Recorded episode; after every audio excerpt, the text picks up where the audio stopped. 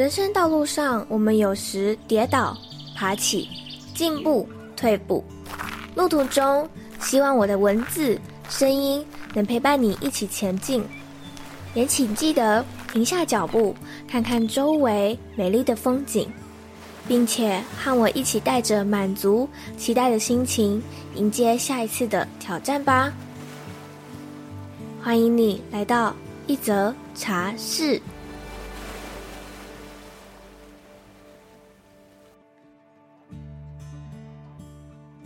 这一集的访谈内容已经过了几个月的时间，过程中我感受到自己灵魂暗夜的结束，不过同时又冒出许多过往藏在自己内心深处的课题，以至于让这一集的内容延后上线。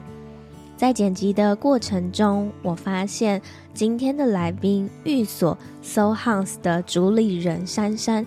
分享的内容正对应我之前的所有经历，感觉他就在对我说：“你撑过来了，真棒！”作为暗夜结束的第一集内容，献给自己，也献给大家。那我们就先来介绍一下珊珊是谁，以及是什么原因让她踏上学习灵性的这条路吧。今天呢，我们很荣幸的可以邀请到另外一位，嗯、也在分享身心灵，还有情绪觉察，以及他主要是在倡导灵性来自生活的一位创作者，他是寓所 So Hans 的。创办人珊珊，有些我的听众朋友们可能还不认识珊珊，可以稍微请你介绍一下你自己吗？以及我也很好奇，是什么样的契机让你开始想要接触灵性还有身心灵这类的内容跟主题呢？各位茶友，大家好，我是珊珊。呃，我的本业是临床心理的学术研究，对于心理健康跟身心灵的平衡比较是后来加入的，不过就是一直以来都是对于心理健康这一块非常的就是有兴趣跟热情。呃，踏上灵性的契机的话，我觉得可以分成一个灵性觉醒前跟灵性觉醒后。其实接触灵性有十年左右了，但它不是我生活的主轴。就我现在回想起来啊，都比较像是如果某一阵子我自己状态比较低频的时候，我就会突然想到。要去看就是 PTT 的一个 New Age 版，然后它上面其实就是会有不同的疗愈师，呃，有一些灵性疗愈的体验，扩大疗愈啊，或灵气疗愈这种。然后那我可能这十年间陆陆续续的体验了就是一些些这样。然后我去年初就是有经历了一场嗯灵魂暗夜，就是我当时为了一个我觉得是我一生中就最想要做的一个职涯上的事情努力。我在那个努力的过程里，就是有点到。身心状态都非常差，就是有点像是我为了这件事情，我全心的投入。因为我当时我觉得我有个信念是，我觉得我只要努力，我就可以获得所有我想要的。我工作正值有八小时，然后下班后我会就是又准备这个指甲上的准备，准备到凌晨两三点。周末也就是不跟朋友约，一直觉得我就是要很投入在这件事情。其实准备过程中，身心状况就已经很疲惫了。我觉得那时候我其实就是已经到了一个有点 burn out 的程度了，就是情绪过劳，也算算是职业倦怠，工作上带来的慢性的压力导致的身心俱疲。它其实是有很多个阶段，一开始可能你会非常的兴奋，非常的投入在某一个你很想做的事情，那你会觉得做这件事非常有动力，非常快乐。因为你过度的投入，然后你没有去平衡你的身心状况，那你可能就像弹簧被拉到一个紧绷的程度之后，它就会松掉了，像它没有办法回去它原本的弹簧的呃健康的状态。过程中可能会心理状态比较低落啊、焦虑啊，或是忧郁，就是有可能会有愤世嫉俗或很多的自我批判。还有一个比较重要是，你会感受不到工作带给你的成就感，就是会觉得自己做很多事情是做不到的。我觉得也算是我当时在经历的状态。其实我觉得我准备还蛮好，就是我有很多个面试啊，可是，嗯，我当时一直觉得不够好，我觉得我就是得不到我想要的。然后我觉得这个信念啊，它很严重的影响了我所有的面试。即使我都已经到了很后面的阶段，可是我觉得这个信念它一直让我每一次都很焦虑，然后没有办法发挥出我最好的自己。一直到就是我收到最后一个备取，就是我都没有录取通知的时候，我其实是非常崩溃的。然后整个礼拜我就是躺在床上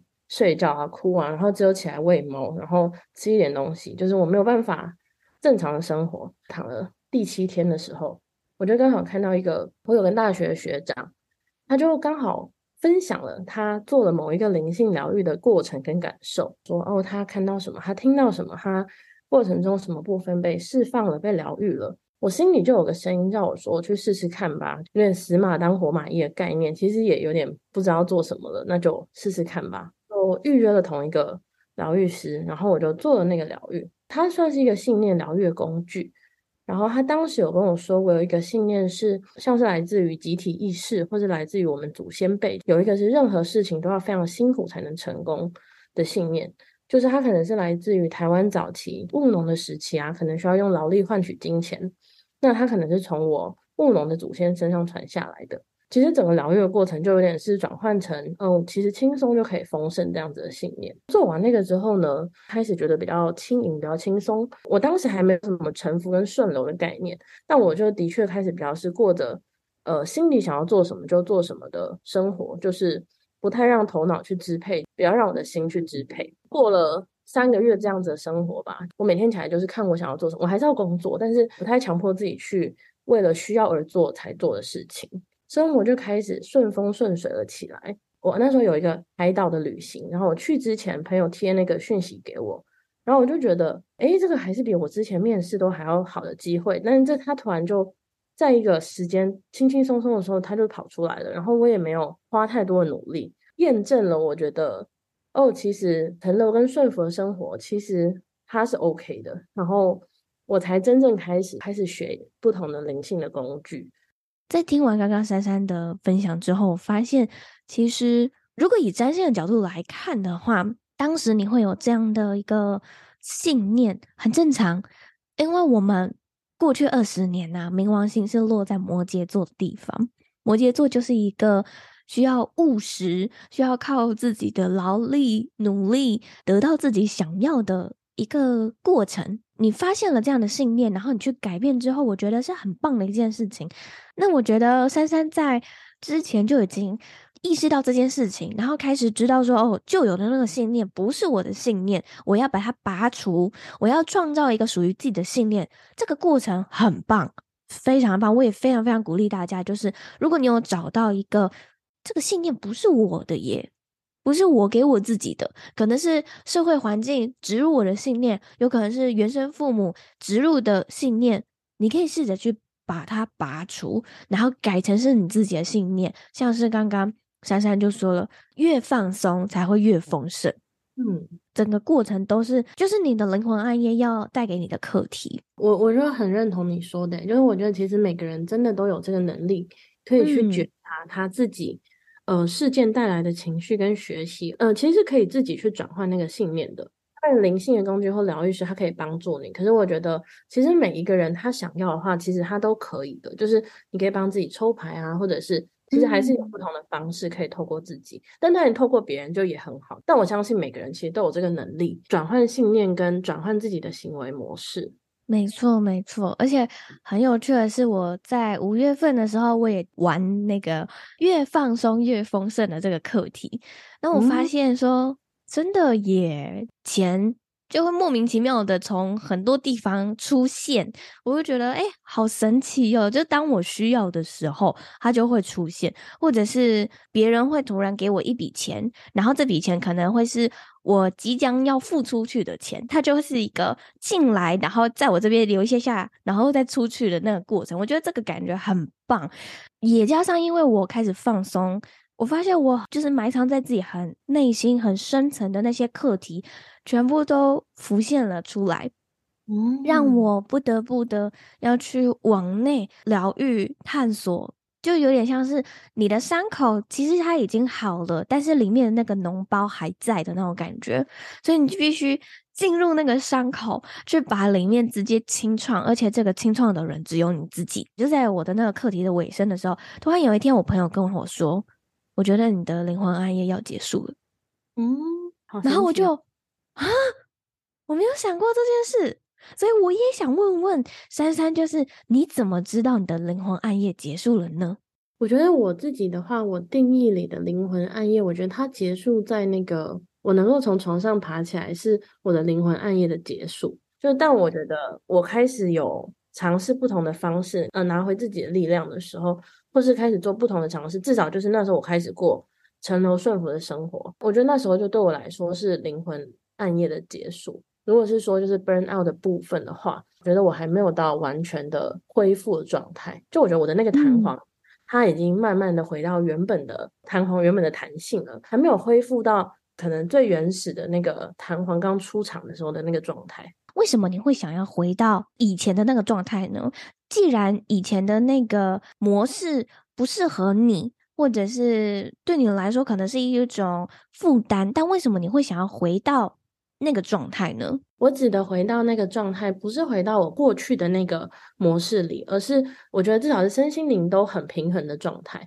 哦、就是其实从去年初到现在也过了一年半左右了。就这一年半，我觉得第一年我花了很多心在、嗯、呃，就是心跟灵的部分，就是情绪的觉察跟灵灵性的学习跟灵性的探索。进入今年的时候，我还蛮清楚的知道，我想要更。专注在可能身体的平衡上，因为我后来才发现，呃，身心灵它其实是一体的。其实你某一部分不平衡，它也会在其他的部分显现出来。我觉得我过去比较忽略就是身体这一块，然后我今年就真的开始做很多的尝试，就是呃，可能吃得更健康，然后运动，然后想要从更自然的方式去调理自己的身体。像我最近已经开始学呃药草学啊，就是想要透过。自然的方式去，比如说有时候我头痛，就出现头痛或感冒的时候，我想要用更自然的方式去调理自己的身体。透过很多的情绪觉察，我从一个情绪很不稳定，也不是不稳定，就是情绪起伏比较大的人，嗯、变成一个可以很快的辨认情绪跟让情绪过去的一个人。对，嗯、那我觉得这一块真的让我成长非常多。那你刚刚有提到你这一两年。大量的透过情绪去觉察自己，嗯、然后挖掘自己内在的一些课题。我很好奇，你透过这个挖掘的过程，你发现了自己有哪些课题，以及你是用什么样的方式去疗愈它的呢？这刚好是我很蛮近期体验到，然后我有感受到我跟过去的方式很不一样。就是我最近有遇到一个事件，是我的医疗保险被取消。就是其实在医疗保险它就是通常是你的雇主会提供，然后你可能需要付一部分或不用付钱。可是有没有医疗保险会差很多。你有保险的话，可能你看个门诊，你只要付六百块台币，就二十块美金。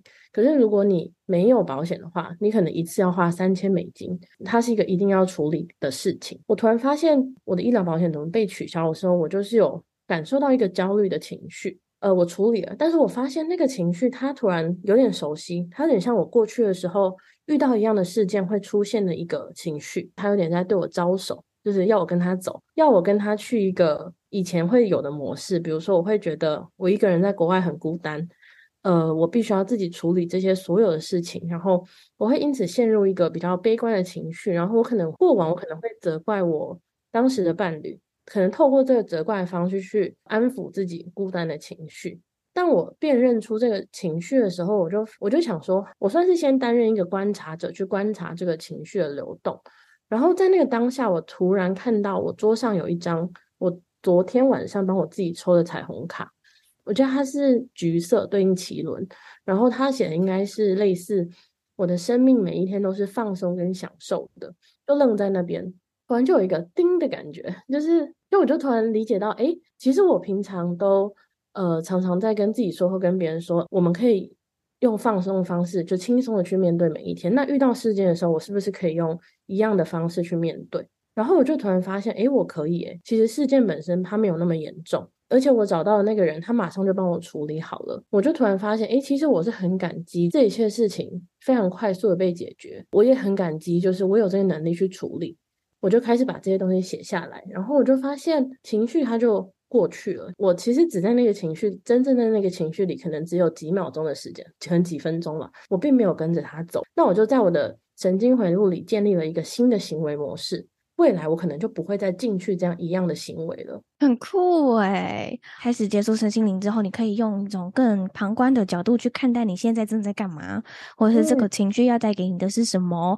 嗯、甚至我前阵子有在玩一件事情，就是我有某一个周末，我跟我男朋友的家人出去玩，在车上的时候，我看到我男朋友的家人他们一直在争执跟吵架，嗯、然后我就在想，我的内在怎么了？为什么会投射这样的他们在我面前演这出戏呢？抽离的去看这件事情，更中性的去看你现在内在跟你的外在发生了什么事，然后你要怎么去、嗯、去调整它。其实我一直都在跟我身边的朋友，或者说，其实我觉得我们每个人都是自己的工程师。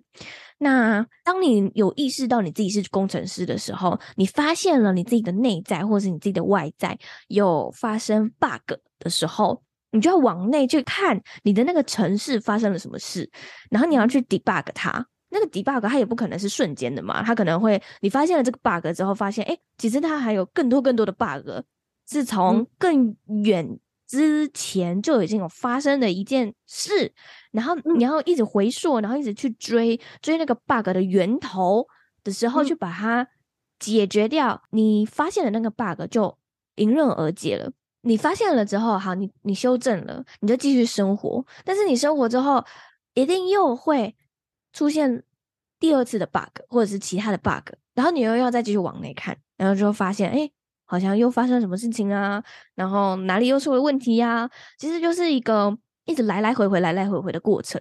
我好喜欢你这个工程师跟 debug 的比喻哦，我要把它写成一篇贴文。已经可以想象了，好棒哦！其实这个真的也是我近期的另外一个体悟，就是有个也算是我刚刚想要分享，就是但我觉得你已经讲完了，就是我觉得我们内在课题它不是一个 list，知道说哦，我这一生有几个课题要完成，就是我们的灵魂也许有，但但我们可能不知道嘛，就我们不会知道所有的设定跟答案，因为生命一直进行，然后灵魂可能准备了很多的课题放在我们的生活里。他会用这些不同的事件、不同的演员在我们面前展现给我们看，就像你这样讲，就是其实他会重复出现，也许他会重复出现很多次。我觉得不见得是说前面几次失败了，而是你前面几次也许学了 A 跟 B，你 C 还没有学到，那这个 C 他就第二次、第三次用不同的方式让你去学习。我刚刚想要分享的第二个事情是关于相信自己跟。拿回自己的力量这件事情，我觉得他也许在我小时候也许有出现过，但不过近期的话，我觉得接触身心灵之后，我觉得他出现了三次，发现这是一个很大的课题，因为他都是用比较巨大的生活事件。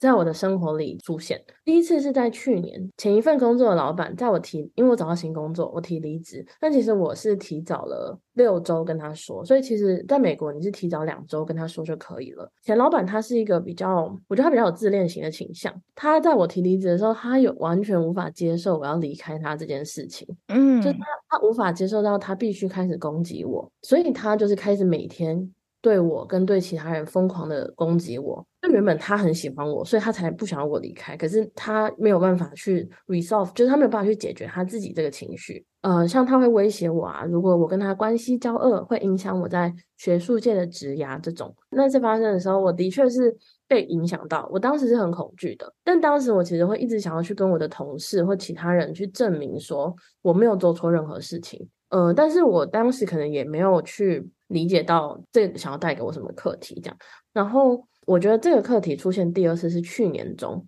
就是当时我已经学了第一个灵性的系统了，然后我当时突然有被告知说，哦，我学那个灵性系统能量的不好，继续使用会伤害我自己。当时我一样感受到恐惧，对或错，但我记得我当时的状态是我内心很不确定，就是我其实有想要再体验看看，但因为我我觉得我有一个恐惧的情绪，但是对方又很斩钉截铁。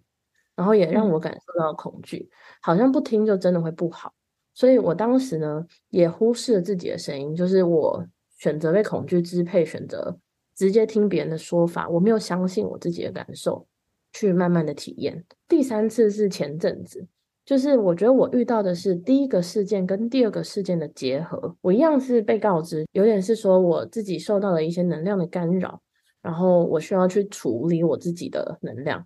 但其实我的身心状况当时是非常好的，我也感受不到任何异状。但是我有觉察到，其实对方的讯息来自很多对方的投射，就比较是想要利用可能恐惧来控制我的行为。然后，但这次我就选择相信我自己的感受，然后我选择拿回我自己的力量，开始保持距离。对方控制不成之后，就开始跟其他人说我不好。就是说我的能量不好啊，等等的。但其实我觉得他比较是对方的不安全感，就我觉得他有点像我第一个老板一样，不能接受、无法控制，所以想要攻击我。然后我就开始向内探索，然后我就发现，诶，其实如果我够相信我自己，我不去相信对方对我的批判，那其他人他们相信我或不相信我，其实是不重要的。我觉得我不需要去证明自己，我也不需要去回应可能不实的指控，因为。无论他们要怎么说，就是我觉得我真的够相信我自己了。我相信所有的事情，我不去回应他，其实在我这边的剧本，它就是结束的了。我不会再因为他有情绪的波动，我也不会想要去证明我自己没有错。就是在对方的剧本或宇宙里，他的恐惧或或不同原因投射了我是个坏人，即使我什么都没有做，或者我在做什么，他都会觉得我是个坏人。在我的宇宙里，我可以不去配合对方的投射。我觉得我不需要去随之起，我不需要一起演，我也不需要向外去证明。我觉得，与其向外证明，不如向内看，理解这件事情，它要带给我的学习是什么。无论他的剧本想要继续怎么演，我知道后面就是对方还是继续演出啊什么的，但我就觉得，哎，我的剧本结束了，其实你不会影响到我。这个事件让我理解到，哎，其实前两个事件它有我没有去呃学习到的，那那个这现在就是我要。我要来学习的，很有趣。也想要跟你分享，是我在录音的前一个晚上，我不知道为什么，我突然很想要听周木之心理师聊那个《魔女宅急便》的琪琪。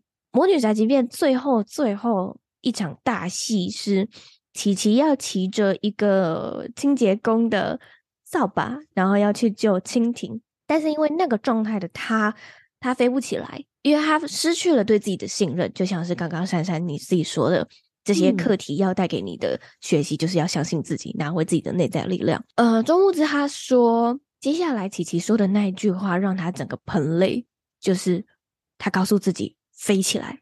他一说这句话之后，他就飞起来了。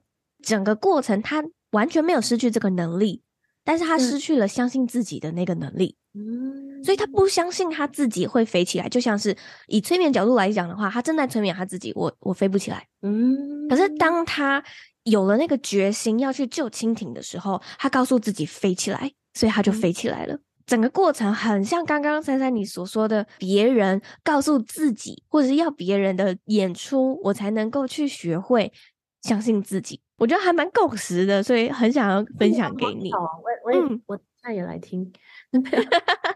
没有没有，不是听，我们重看 重看哦，重看，对对对，重看对。因为其实刚刚你在分享的时候，我也一边在想到我前面分享那个追求那个职涯，结果进入灵魂暗夜的事情。我觉得这个不相信自己这个课题其实很大，而且它。其实，因为我觉得在我人生中，要不同的时期有出现。可能当时我也是不相信自己，所以我没有办法在面试表现好。它真的会一再出现，直到你发现你可以做出改变。最重要真的是那个，就我去做了那个相信我自己这件事情，验证了，诶，它是像琪琪起来了。就是你可以不断的验证，去加强你自己的信念。这个课题其实它可能就结束了。从小到大，我都觉得自己不是一个很有自信的人。但是，不论是我身边的朋友，或者是我在社群上面的茶友，他们给我的回馈都是：我觉得你你是一个很知道自己要做什么的人，我觉得你是一个很有自信的人。透过刚刚珊珊你的分享之后，我才发现说，原来我不是没有自信，而是因为我不够相信我自己。嗯，我不够信任我自己，我能够做到；我不够信任我自己，我能够去拥有这样的。名声，或是这样的生活，或是这样的头衔，蛮呼应我之前在做我自己金钱课题的时候，挖掘、挖掘、挖掘之后，发现原来我的潜意识觉得我不配拥有金钱。我觉得它也是跟我的自信还有不信任自己有关。不会，我觉得这有时候就是这样诶、我昨天其实有点紧张，然后我会一直觉得说，我到底能分享什么，带给别人什么价值，然后。但我后来其实一方面，我的心又一直跟我说，不用想这么多，这些东西可能都是安排好。我们的，我刚刚其实开始前，我有抽一张那个 Rita 的那个内在智慧。嗯，他说什么？我抽的比较是我要用什么样的心态接受今天的访谈。我抽到的是秩序，就他写看似随机的事情背后有着宇宙精巧的安排。哇，内在昨天跟我讲的。哇，我就觉得哦，OK，然后我刚刚就觉得哦，蛮放松的。可能宇宙安排好我们这个时间点会有这个聊天。我还想要再问啊，就是因为从你的社群账号上面看来看，其实你好像做蛮多的是跟金钱疗愈有关的。之前的时候，我有采访了一位臼井灵气的。灵气疗愈师，所以我们在那一集的时候已经有稍微聊了什么叫做灵气，什么是臼井灵气。但我想要针对你所擅长的这个工具——金钱灵气，我想要问一下，这可以帮助到我们什么呢？金钱灵气它其实跟臼井灵气一样，都是灵气的系统。那灵气它其实就是接引宇宙的能量。金钱灵气的话，它其实就是比较专注在透过接引这个金钱相关的灵气，从能量的层面。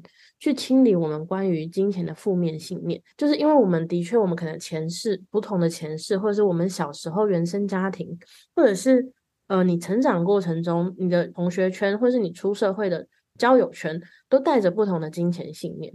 可能你原生家庭的信念跟你第一份工作同事之间的金钱信念是非常不一样的。那我们可能在不同的环境里都会带走一些不同的信念。理得越干净，其实它就是越帮助我们能够。呃，接收丰盛，其实每一个人都是值得所有的丰盛的。把身上的比较低频的金钱相关的频率清理掉，那我们转换成正面的，那你就更容易去靠近跟吸引正面的频率。但它不是代表说你一定要使用这个，你才可以拥有丰盛。它还有一个功能，我觉得它是很鼓励大家，就是按照你心中所想的去做事情，那你自然而然就会吸引到丰盛。其实我觉得这些都是丰盛的原则，就是。我觉得我们其实不使用金钱灵气，我们在生活中，我们只要拥有就是丰盛的意识，其实我们自己都可以从言语、行动层面，在物理层面上过得更丰盛。听众朋友们可能不太知道要如何在日常生活中感受到丰盛，我们要怎么去练习呢？平常的话，我们可以去觉察一下，你在跟朋友讲到金钱的时候，你说的话会是什么？或是你今天想要许一个跟金钱相关愿望，你的愿望会是什么？它可能都会呈现出你潜意识的一些信念。嗯、我举个例好了，嗯、比如说有个人，他可能朋友说：“哎、欸，我们我们下班之后，我们去吃那个米其林餐厅。”他可能就会说：“哦，我很穷，我不要去。”他可能不是没有这个金钱，他只是不想花钱在这件事情上。但是他传递出来的言语会是：“我很穷。”那可能是潜意识中，他其实可能有一个信念是我很穷。可是如果你日常生活中你不断的说这样子的话的话，其实你可能会更吸引来这样子的信念，因为你正在催眠你自己。对对对对。当你觉察到你的言语有这样子的比较负面的言语的话，可以转换成说，最近其实钱想要花在其他部分，就其实你是可以用不同的方式去回应的。那从言语的调整，你其实就在调整你的频率了。真的，真的，像我妹啊，因为她离开正职工作之后，她现在也是有一个月收入啦，但是她常常就会挂在嘴边，就是穷人住不起，穷人吃不起，穷人怎样怎样怎样。然后我每次听了之后，我就。好像我现在不是在催眠状态，好像我不是现在，我现在非意识非常清楚，我意识非常清楚，这个信念会屏蔽掉，会屏蔽掉，会屏蔽掉，这是正面的说法。对，然后就觉得天啊，他他一直在用这样的方式催眠他自己。我自己的方式呢，如何感受到丰盛？我觉得写感恩日记蛮有用的。对，真的，对，嗯、感恩它是一个非常高频的能量。我开始执行这件事情。应该已经超过半年了，我已经把一本本子快写完了。我每一天都会写感恩日记。很多人就会觉得说，我到底要感恩什么？有什么东西值得我好感恩的？哇，天哪，太多东西可以值得感恩了。比如说，我最常写的就是，我感谢我今天有干净的水可以喝，我感谢我有能力付这么庞大的信用卡账单，然后我感谢我有干净的食物可以吃，或者是我感谢今天又平平安安度过了。是，我觉得感恩真的很棒。然后我可以分享一个呃小技巧，去感恩你可以支付那一笔庞大的信用卡账单。我觉得就是你可以在支付的时候，你就去感谢那个钱，就是你去感谢、嗯、祝福你，就是谢谢你能够带给我这样子的生活品质。就你在付出的那一刻，你可以传送一个感恩的意念、感谢的意念给那一笔或者日常生活中你付其他账单、水电费啊什么，你就去，或者你买一个东西，你也可以在心里就给一个小小的祝福的意念。其实这些都会带给我们更多的丰盛。嗯嗯，因为我们讲了很多跟能量啊、丰盛啊，或者是灵气啊有关的，但我还想要再问一件事情，就是讲到能量，就不得不提到吸能量吸血鬼。意思就是，如果你今天跟一个人出去不到三十分钟或者一个小时，你就觉得很疲惫，你会很想要回家，或者是当下你没有感觉，可是你一到家，你可能就莫名其妙爆睡了两个小时或者是四个小时，那就表示你的能量已经被这个人给吸干了。可能他身上需要你的能量，所以他就会在无形之中默默的去吸取你的能量。有些人呢，你跟他在一起，你们聊多久？四个小时、五个小时、六个小时、八个小时，你都觉得超爽，不会累，或者是回到家的时候，你还觉得非常亢奋。哇，这个人你要多多的接触。也想要问问呐、啊，珊珊，你会去如何定义能量吸血鬼？以及如果遇到能量吸血鬼的时候，我们可以用什么样的方式去保护自己的能量，或者是净化自己的能量呢？相处起来比较疲累，通常是呃，就是他会有意识或无意识的一直索取，但并没有付出。嗯、那他可能会是行动上是这样。嗯、那另外一种，他可能是一直需要抛出问题由他人解决。但是他自己其实并没有想要解决的意思，就是这样子的人，你跟他相处也会非常的消耗，他可能会一直需要从其他人那边索取啊，他其实是一个无底洞，所以你会觉得哦，我好像就付出了好多能量，可是我就自己好疲累，因为人跟人之间能量其实也是就是互相的，嗯，对，所以那种人其实比较能量都投射在外，只希望借由他人来帮他处理他的能量。我跟你一样，是我会辨识出到这种能量。我其实会第一是也是会比较保持距离，因为我觉得自己的能量是很珍贵的。如果你在一个场合中你走不开，就是你可能已经感受到，可是你们聊到一半，你也没有办法立刻就跑掉。我自己啦，会就是可能跑到厕所啊或者什么的，我会闭上眼，然后你就。感受一下，你建立一个金色的圈圈保护住自己，然后你可能可以试着对你的心、对你的灵魂说：“请帮我扩散到我的能量场。”可以透过这个安住自己的当下的能量。如果你在外面的话，但是我觉得，如果我已经回到家了，我感受到哦，我消耗了好多能量，我好累。那我其实会做一个二十分钟的，就是静心冥想。其实不一定要二十分钟，但我会做一个静心。静心其实我觉得它最大最大的。好处跟帮助，它是让自己回到一个静止的状态，让你的心回到一个非常安静、平静，然后让你头脑的杂念都退下来，回到很很小很小，你几乎听不到的声音的状态。我觉得静心它也是一个让你把能量收束回来，就是因为我们可能出去了，能量会散在外面，我们会听别人讲话，我们会同理他人，我们会需要有很多的互动。那静心它是一个帮助你把能量收回来。安住自己的一个小小的练习，因为我发现有些人他们会对静心其实是有好奇跟疑问的。我自己的方式是我会设闹钟二十分钟，然后我会找一个的位置。嗯、就其实我觉得到后期其实你是可以躺着，但初期的话，我觉得坐着比较不会睡着。开始专注在你的呼吸上，无论意识怎么乱跑，开始想午餐吃什么，开始想同事怎么样，就是你都要记得拉回来，就是你的呼吸。然后你持续的拉回来呼吸，你就会慢慢的进入到一个很静的状态。我通常二十分钟到的时候，我就是剩下几秒，我就会自己觉得嗯结束了，然后我就会自己张开眼，然后就发现诶剩两秒。可是你睁开眼的那个时候，我通常最后还会再做一个拉回来呼吸，然后再让自己回到一个就是平稳的状态。然后当你睁开眼的时候，嗯、其实你是可以感受到你的能量是收束回来的。就是你会感受到很平静跟喜悦，那个静的状态会很舒服。我以前会设定闹钟，但是我后来不设定了，因为我发现我会被闹钟吓醒。明明我还没有要回来，可是感觉好像就被迫要马上回来的那个过程。可是我我很不喜欢那种 瞬间回来的感觉，我喜欢我自己慢慢的苏醒。嗯，我我懂我懂，我其实有时候也没有设，就可能会花三四十分钟，也觉得很棒。初期有些人他们会比较坐不住。就是、哦，懂懂。那你可以从二十分钟开始练习，十分钟也可以啦，就初期。不过后来其实就不太需，不一定需要。对对对，它是一个慢慢渐进式的过程。那我我也会每天就会观察自己的状态，比如说我今天纯粹的就是放空自己脑袋里面的东西，或者是纯粹的专注在呼吸。但如果我觉得我今天能量好像还不错，我就会觉得好，把我的内在小孩抓出来聊一聊。就是我会我会针对某个课题，我会想要进去去挖掘它，但还是会看我当天的那个状态。如果我那天的状态不是很好的话，我就又又会是纯粹的进行这样。我觉得真的就是跟着自己当天的状态去做最棒，没有一定要什么形式。没错。那我们今天的节目呢，也渐渐来到了尾声了。最后呢，还想要再问珊珊，就是如果你的生命直到此刻的话，你会有遗憾吗？我觉得这个问题真的非常的有趣。最近我妈妈才跟我说，就是她建议我要写好遗嘱，就是她觉得，啊、她觉得因为生命充满了变化。所以其实他的出发点比较是你需要遗嘱，我们比较不麻烦，就是就是 她也不知道诅咒。对，哎、欸，你妈很棒哎，很先进哎。我觉得我妈其实是一个灵性能力很高，但她不知道，因为她常常在很关键的时候说出的话，会在后来某个时期成为我救命的方针。因为我觉得其实这是一个很好的提醒，就是我还没有做，因为我觉得我需要好好的准备再来做写遗嘱这件事情。我觉得它，但是它是一个可以让我。我觉得它是一个可以让我们珍珍视生命跟珍惜当下的练习。Yes and no，就是我觉得我其实可能个人不会有遗憾，因为我很喜欢自己现在很稳定喜悦的状态。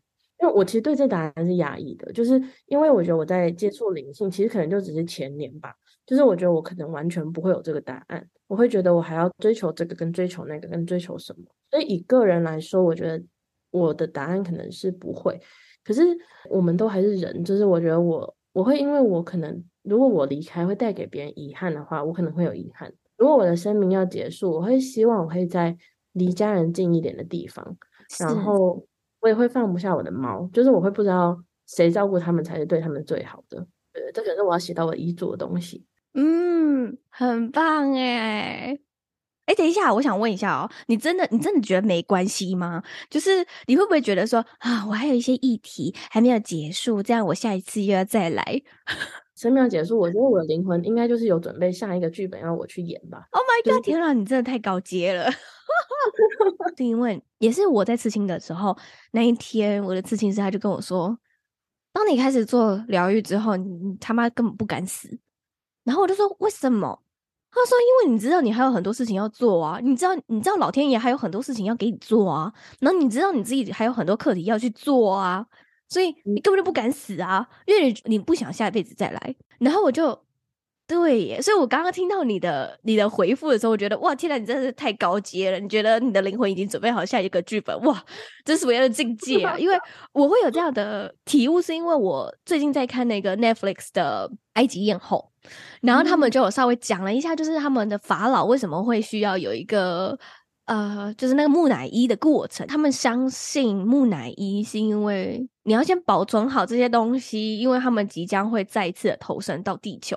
就是我看到这件事情的时候，我直接尖叫，欸，诶，我原地尖叫。然后我跟我妈说这件事情，我说他们以前为什么会有这么可怕的想法？他们竟然还要再来地球？因为我的想法是，我下辈子真的不想再来了，我觉得好累哦。嗯，对，我就觉得我想要在今生尽可能的把那个可能性降到最低。嗯，我其实之前也会觉得说，哦，我不想要再来了。我近期的体悟比较是，这真的不是我们可以决定的。对，没错，这真的不是我们可以决定的。如果我们不想，可能真的是我们会恐惧，就是人世间的一些辛苦啊等等的。我我相信我们的灵魂就是都是一起的嘛。那其实如果我们离开这个世界，那我们其实是回到灵魂初始的状态。那其实我觉得那个状态是没有恐惧的。如果我觉得那个是最终的答案的话，那有没有再来？其实好像不是很，对我现在我来说，好像不是一个很需要害怕的事情。嗯，因为我我知道我最终可能来了都是我选择的。我回去之后，我并不会带着这些痛苦回去。那我就现在，我觉得我过好每一个当下，有课题来我就面对。那。其他时间就好好生活，嗯，就好，嗯嗯，那、嗯、可能是我现在可能这近期自己的一些体悟，对，嗯，好高阶哦。我其实我曾经在我非常不舒服、灵魂暗夜非常严重的时候，我曾经有怪过我的那个前世非洲婆婆，嗯，因为在那一辈子，她感觉已经各方面的平衡了，然后我就会觉得说，那你为什么还要再来？但是因为我那时候在做这个前世回溯的时候，我有问他，我问他说：“你为什么要再来到地球。然后说，因为他唯一最大最大的遗憾就是他没有把他自己所知道的那些智慧，那些他想要传承给下一代，或者是他想要留在这个世界的讯息，没有做到传承跟教育，传达那个讯息。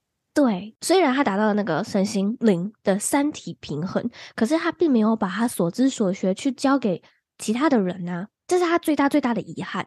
可能时间来不及，或者是可能他忘记要去做这件事情，我不知道了。在他又持续的投身到地球之后的好几世，我自己 的灵魂又冒出了更多的呃其他的课题，所以他的那个遗憾一直都在。我觉得他就是你呀、啊。当我发现说，哎、欸，其实我好像现在在做的事情就是他当时的那个遗憾的时候，嗯，嗯，我就觉得啊，好啦，其实蛮。讲，我觉得整个很鸡皮疙瘩，就觉得，嗯，其实蛮感动的。回到灵魂状态的时候，其实就没有你跟我了，其实就都是你。嗯，我我非常相信我们在不同的事件里，绝对都是觉得感受到困难的。我也都相信他们都是一时的，它永远都会结束。因为你问我灵魂暗夜的事情嘛，我就有在想说，我以前有没有过灵魂暗夜？我我相信我有过一样痛苦的时候，可是为什么我不觉得那个是灵魂暗夜？都是因为他们。就已经过去了，所以我好像就不会记得那个痛的感觉。我觉得，因为那些经验会让我相信，哦，其实他们都是会过去的。你去检视，对，检视那个感受，其实你就会知道，哎，其实真的每次好像都有一点一点进步。嗯、我觉得一点都是很珍贵的。今天很感谢珊珊跟我们分享这么多精彩的故事跟内容。那最后，如果有听众朋友们想要找到你的话，可以找在哪里找到你呢？我的 IG 账号是 Soul House 三三，就 S O U L H A U S 三三，到 IG 找我，或者如果私讯我或留言，我也都会蛮开心的。嗯、好的，那如果听众朋友们很喜欢今天珊珊的分享，也欢迎大家可以去追踪起来，或者是到 IG 跟他有所互动。那我们再次感谢珊珊今天的内容，我们就在这边跟听众朋友们说个拜拜吧。谢谢 Joyce 今天的采访，觉得跟你聊天。很放松，也很开心。谢谢，这个是宇宙精巧的安排。谢谢你，也谢谢大家。好，拜拜。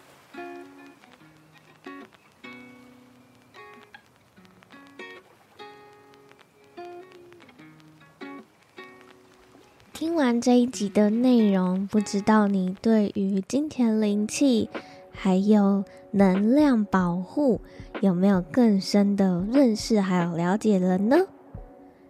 其实这一集的方法，我之前应该啦，我有点忘记了，有在其他的集数也有跟大家分享过，但还是再一次问了珊珊，是因为听听看不同人的方式，说不定其中一位或是其中一种方法就非常适合你哦。我们在日常生活中，能量大部分都是向外扩散的嘛。我也在灵魂暗夜的这段期间，学习了如何把专注力、能量拉回到自己身上。所以这阵子，如果你在 IG 上面可能没有看到我的现实动态，或者是觉得嗯，Joyce 怎么好像消失一段时间，或者是嗯，好像 Podcast 没有什么在更新，别担心，我花很多的时间跟自己相处，也花很多的时间跟自己玩。最近我有一个朋友，他叫做 Blues，然后呢，他在我家附近正在盖他自己的秘密基地。如果你有追踪我的 IG 的话，可能有看过我分享他的故事。因为有一段时间没有去他那里坐坐了，所以呢，他有一次就说：“你就顾不来呢。”抱歉，我的台语不是很标准，反正意思就是你已经好久没来了，你这是你在忙什么啊？然后我就说。